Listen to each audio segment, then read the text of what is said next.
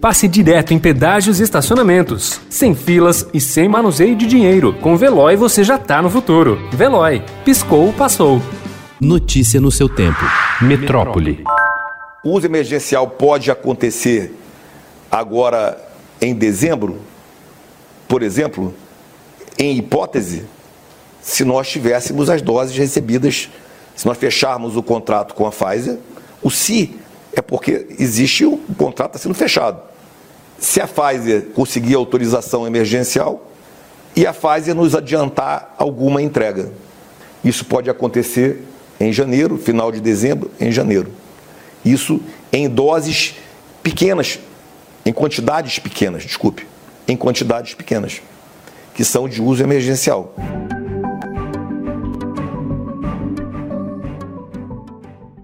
O ministro da Saúde, Eduardo Pazuello, mudou o discurso sobre o começo da imunização no Brasil e afirmou que, se houver autorização de uso emergencial, as doses podem ser aplicadas já em dezembro.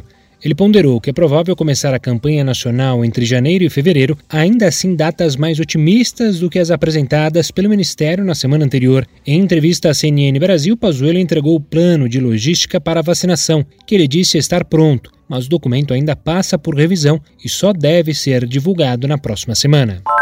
Órgãos reguladores do Reino Unido afirmaram ontem que pessoas com histórico significativo de reações alérgicas não devem receber a vacina da Covid-19 da Pfizer. A recomendação deve durar enquanto autoridades locais investigam dois casos de reação alérgica no primeiro dia de vacinação em massa no país. O alerta pode levar autoridades americanas e europeias a restringir a imunização para pessoas com um tipo grave de reação alérgica.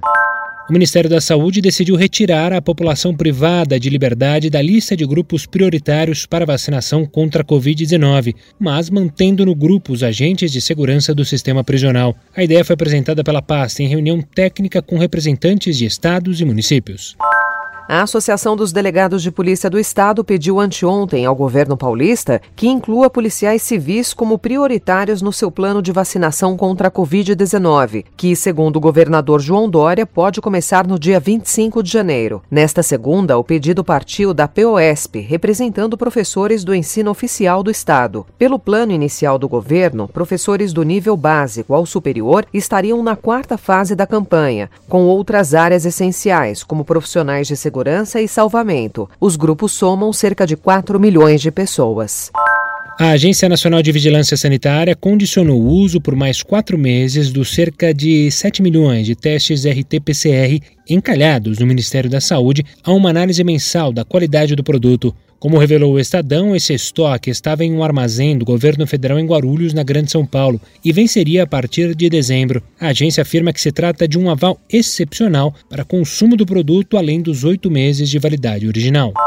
O padre Júlio Lancelotti, da pastoral Povo na Rua, afirma que o arrastão registrado na Cracolândia aconteceu após guardas civis impedirem que usuários de droga ficassem sob a marquise da estação Júlio Prestes para se proteger da chuva de granizo que atingia o centro de São Paulo. O relato contraria a versão oficial de que o tumulto teria iniciado porque dependentes químicos agrediram GCMs. Notícia no seu tempo. Pegando a estrada ou só indo no shopping? Com o Veloy você já está no futuro e passa direto em pedágios e estacionamentos, sem filas, sem contato e sem manusear dinheiro. Aproveite 12 mensalidades grátis e peça já o seu adesivo em veloy.com.br.